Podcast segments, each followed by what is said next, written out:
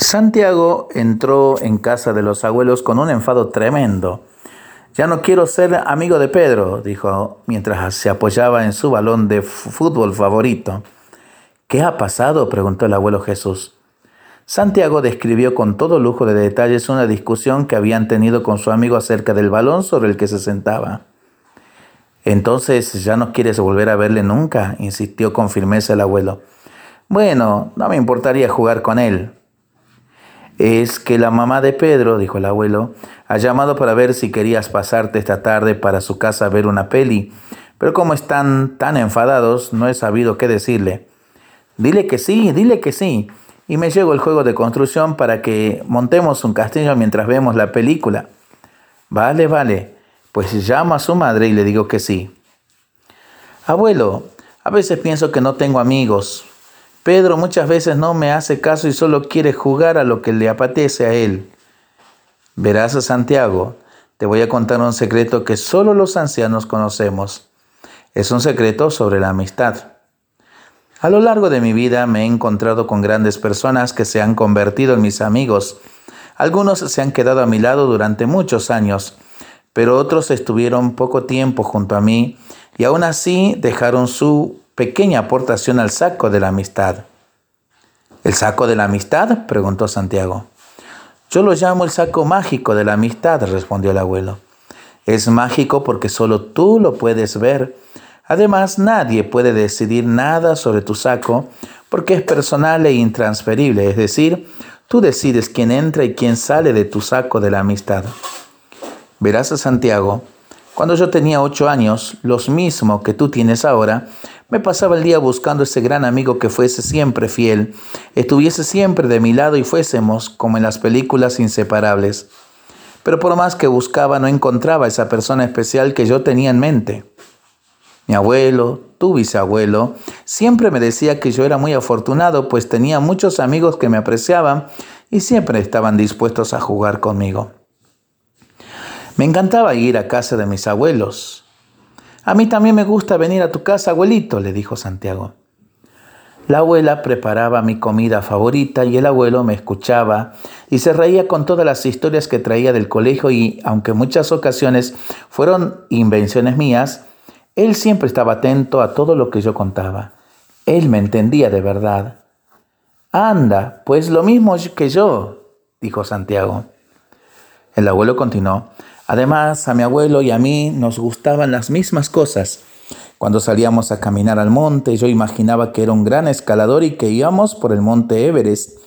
Y el abuelo siempre me seguía en las muchas fantasías que me pasaban por la mente. Así fueron transcurriendo mis años de colegio y de niñez. Yo fui muy afortunado porque tuve muy buenos amigos tanto en el colegio como en la universidad. Pero todo aquello pasó y mi vida, al igual que la de mis compañeros, cambió. Algunos nos casamos y nos quedamos a vivir en la ciudad. Otros decidieron viajar y se fueron a vivir lejos de aquí y nunca más tuve noticias de ellos.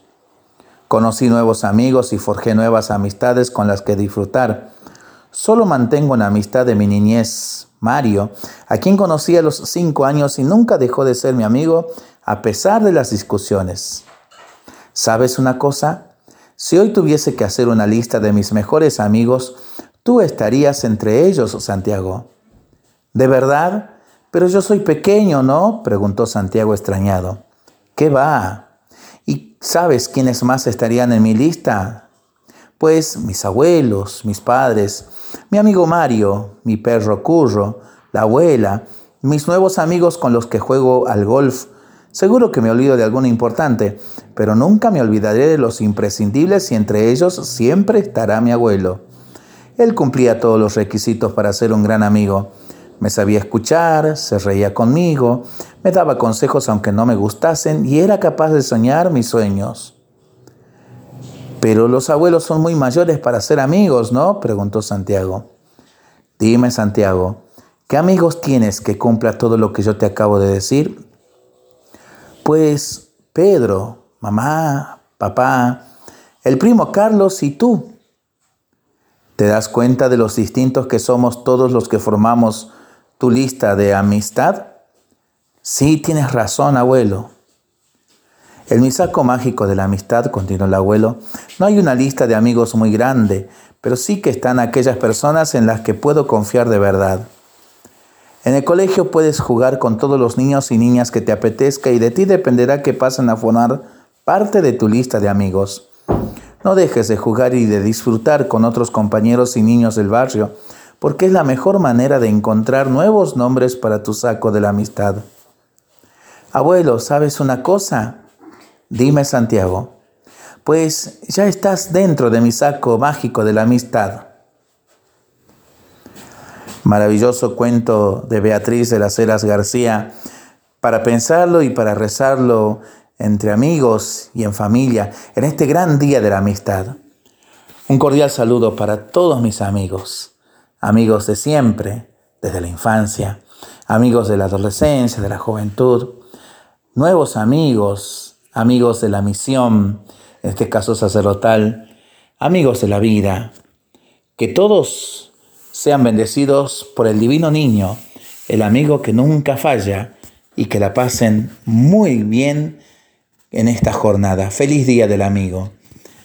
Lo seguimos pensando y rezando en familia y entre amigos. Mientras lo hacemos, pedimos al Señor su bendición, le seguimos pidiendo por nuestras intenciones y nosotros responsablemente nos cuidamos y nos comprometemos a ser verdaderos instrumentos de paz.